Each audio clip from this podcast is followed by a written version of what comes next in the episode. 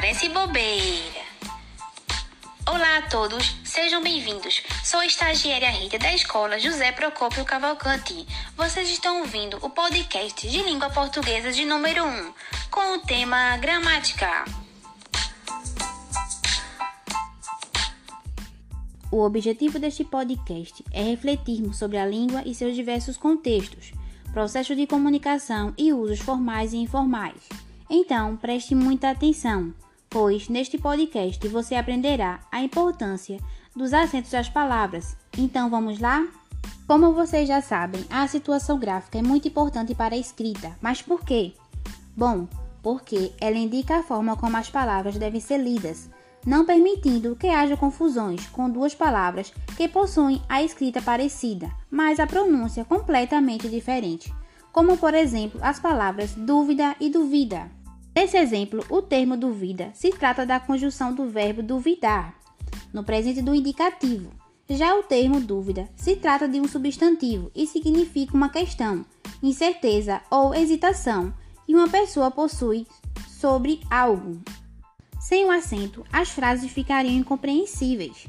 Temos outro exemplo de uma charge, do autor Bob Davis, na qual aparecia dois répteis muito parecidos com tartaruga, e eles caminhavam tranquilamente, quando um olhou para o outro e disse: Só os cágados têm a noção exata de como é importante acentuar as palavras corretamente. Então, é exatamente isso que você ouviu, cágados. Note que eu pronunciei cágados e não cagados. E aí está a importância de acentuarmos as palavras corretamente, seja na fala ou na escrita.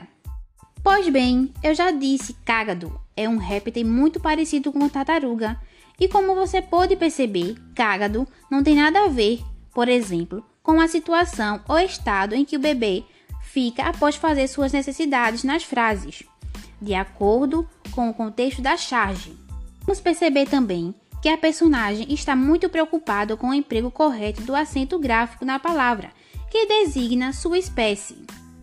Pois bem, eu disse cágado. É um réptil muito parecido com a tartaruga. E como você pode perceber, cágado não tem nada a ver, por exemplo, com a situação ou estado em que o bebê se encontra após fazer suas necessidades nas fraldas, de acordo com o contexto da charge a gente também pode perceber que a personagem está muito preocupada com o emprego correto do acento gráfico na, na palavra, que designa sua espécie. É, e realmente isso é muito importante, porque você deve ficar muito atento a essas questões, pois outras, outras frases que causam confusão na forma de escrever são as palavras coco, toco, soco, couro, bobo. Essas que se escrevem sem acento. Então, é isso. Tenham muito cuidado ao pronunciar as palavras e principalmente ao escrevê-las. Procure sempre acentuar corretamente as palavras, seja elas no caderno, no SMS ou principalmente nas redes sociais. Assim, não ocorrerá o risco de passar vergonha ou de ser mal interpretado. Para quem não sabe, a acentuação existe para representar o mais próximo da fala na escrita. Por exemplo, a palavra médico. Se você não acentuar o mi, vai ficar medico. Por isso, a acentuação gráfica para tentar representar o mais próximo da fala na hora de escrever. Então, dentro das tonicidades das palavras, tem três tipos de palavras. Existem as oxítonas, paroxítonas e proparoxítonas. Tonicidade das palavras é a sílaba mais forte de uma palavrinha. Então, por exemplo, vamos pegar a palavrinha é, sapatear. Qual sílaba é mais forte? Então, a mais forte é ar. Mas por que é a mais forte? Então, a sua tonicidade é a última. Então, quer dizer que a mais forte é a última. Então, se é a última, ela é uma oxítona. Então, oxítonas são aquelas palavras que têm a sílaba mais forte. Lembrando que para ela ter uma das tonicidades é preciso ter pelo menos duas sílabas. Então, por quê? Então, é, se tiver apenas uma sílaba, ela é um monossílabo. Por isso que não seria uma oxítona se tivesse uma sílaba. Ela tem que ter pelo menos duas sílabas para ser uma oxítona. Já as paroxítonas é quem lembra é quando a penúltima sílaba é a mais forte. Por exemplo, a palavra mesa. Mesa. Me é mais forte. E então, a proparoxítona é quando é quando a antepenúltima sílaba é a mais forte. Então, temos os exemplos do médico. O médico, a gente falou do médico no comecinho. Então, para é, que isso aconteça, é preciso de algumas regras de acentuação. Temos o primeiro caso, os monossílabos, que são palavras que têm apenas uma sílaba são acentuados os monossílabos tônicos, por exemplo, a sílaba nós. São acentuados os monossílabos terminados em a ou as, em e ou es ou o ou os, seguido ou não de s. Temos exemplos de nós, pé e pá. Existem também outras regras de acentuação das oxítonas é, que serão acentuadas as oxítonas terminadas em a ou as, e ou es, o ou os, em em ou ens. E também ditongo. Os exemplos terminados em a, Paraná, temos terminados em e, café, em o, cipó, também em em. Chapéu é ditongo. A palavra parabéns entra na regra também, pois termina em ens. As terminações de oxítono lembra do axé do carnaval. Vejam só. Aê, aê, e, e, e, o, o, o, em. Entenderam, né? Aê, e, e, e, o, o, o, aê. É como se fosse o ritmo da música do carnaval. É, as palavras paroxítonas têm terminações em L, em i ou is, em n ou um, us, tem terminadas em ps, an, r, um, uns, um, x e ão. Temos também o ditongo e temos alguns exemplos de palavras como fácil, fênix, íon, série, ditongo e como ditongo temos álbum. Já as paroxítonas, todas são acentuadas temos exemplos de árvore, músculo, mínimo, másculo e etc. Então, muito fácil, né, pessoal? Lembrando que a acentuação ela serve para demonstrar qual é a sílaba mais forte, identificar o timbre da vogal e também diferenciar o sentido das palavras. Vale lembrar do acento agudo e circunflexo.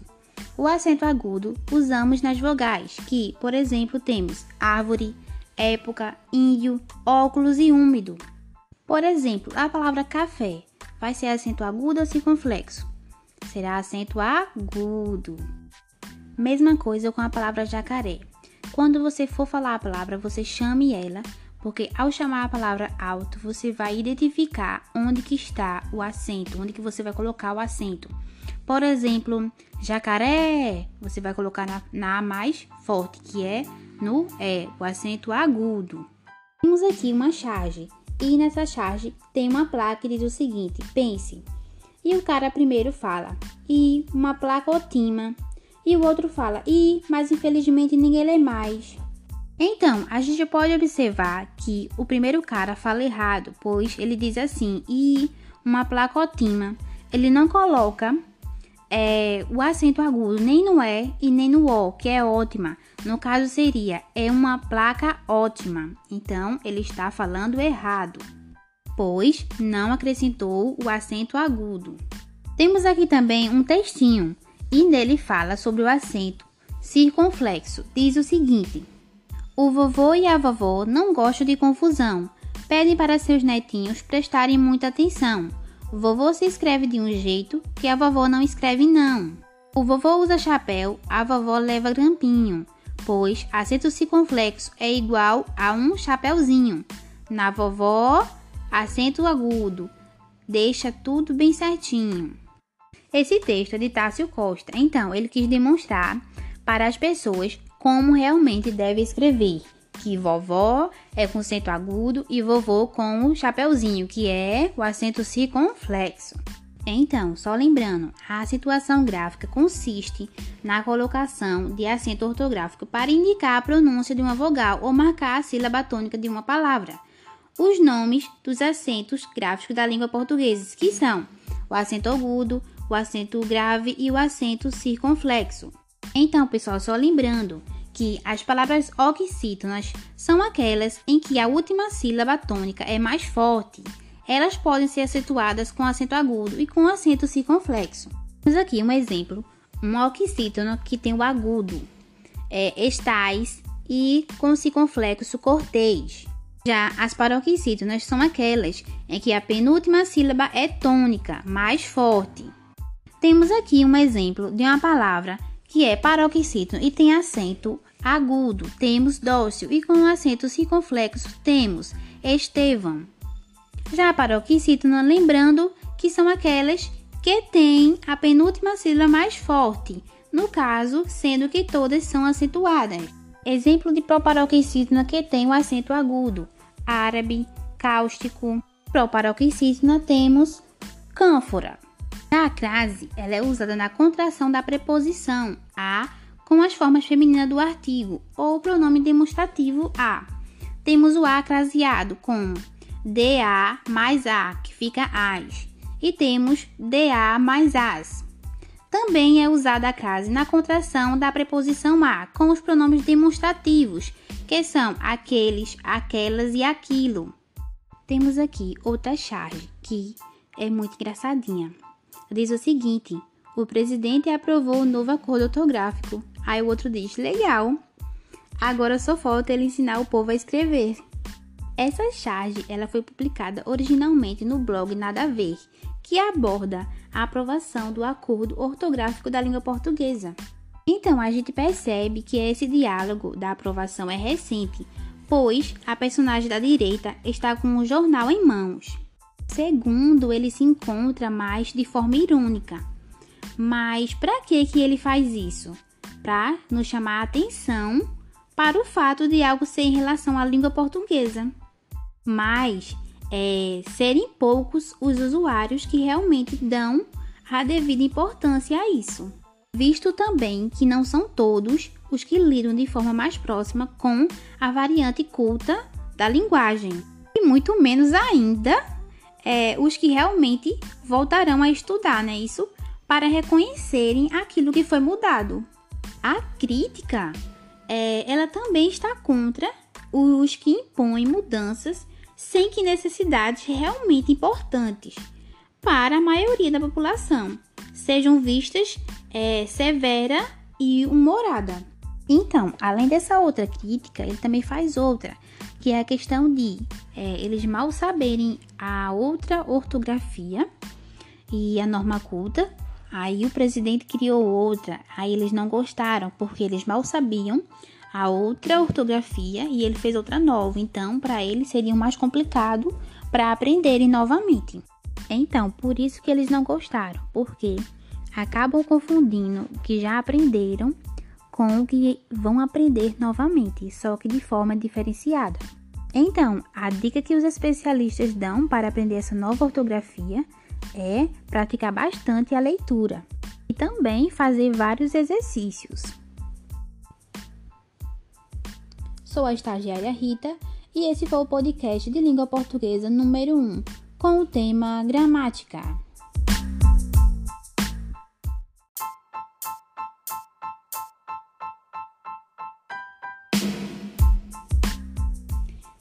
É, gêneros textuais.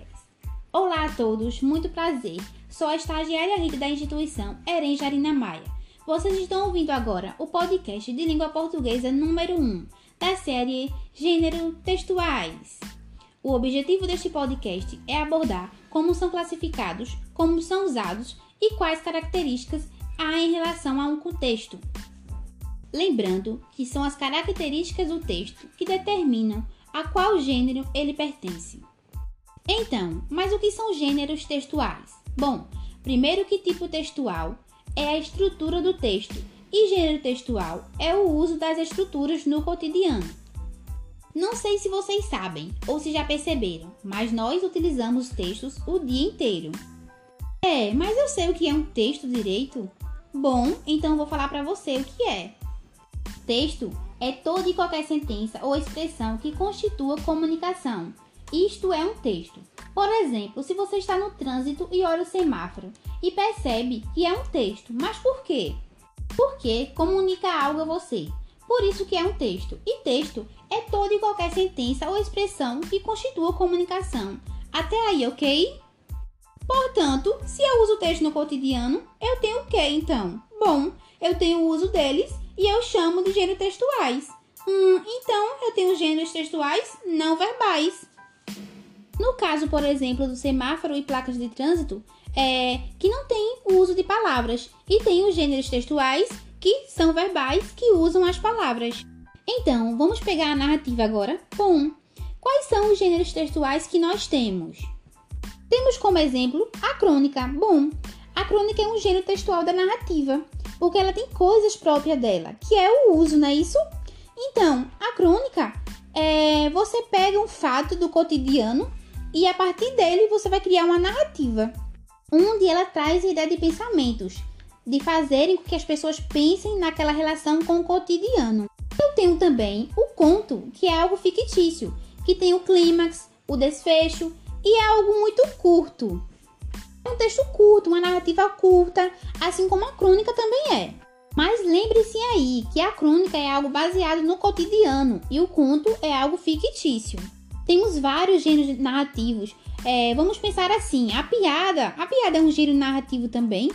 Hum, porque você sai contando toda uma história que no meio tem uma quebra de expectativa, criando humor.